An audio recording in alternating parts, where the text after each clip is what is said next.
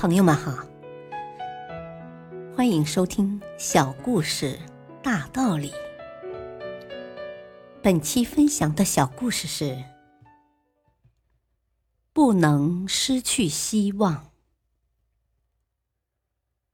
年轻的保罗·迪克从祖父那里继承了一座庄园，怀有美好希望的他，对未来充满了种种憧憬。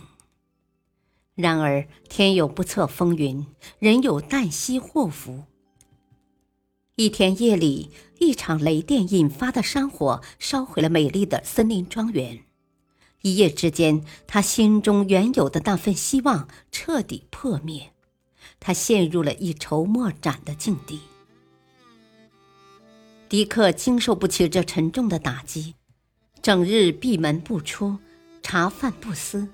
眼睛熬出了血丝。一个多月过去了，年逾古稀的外祖母获悉此事，意味深长地对迪克说：“小伙子，庄园成了废墟并不可怕，可怕的是你的眼睛失去了光泽，一天一天的老去。一双老去的眼睛怎么能看得到希望呢？”迪克在外祖母的说服下，一个人强打精神走出了庄园。他漫无目的的闲逛，在一条街道的拐弯处，看到一家店铺的门前人头攒动，原来是一些家庭主妇正在排队购买木炭。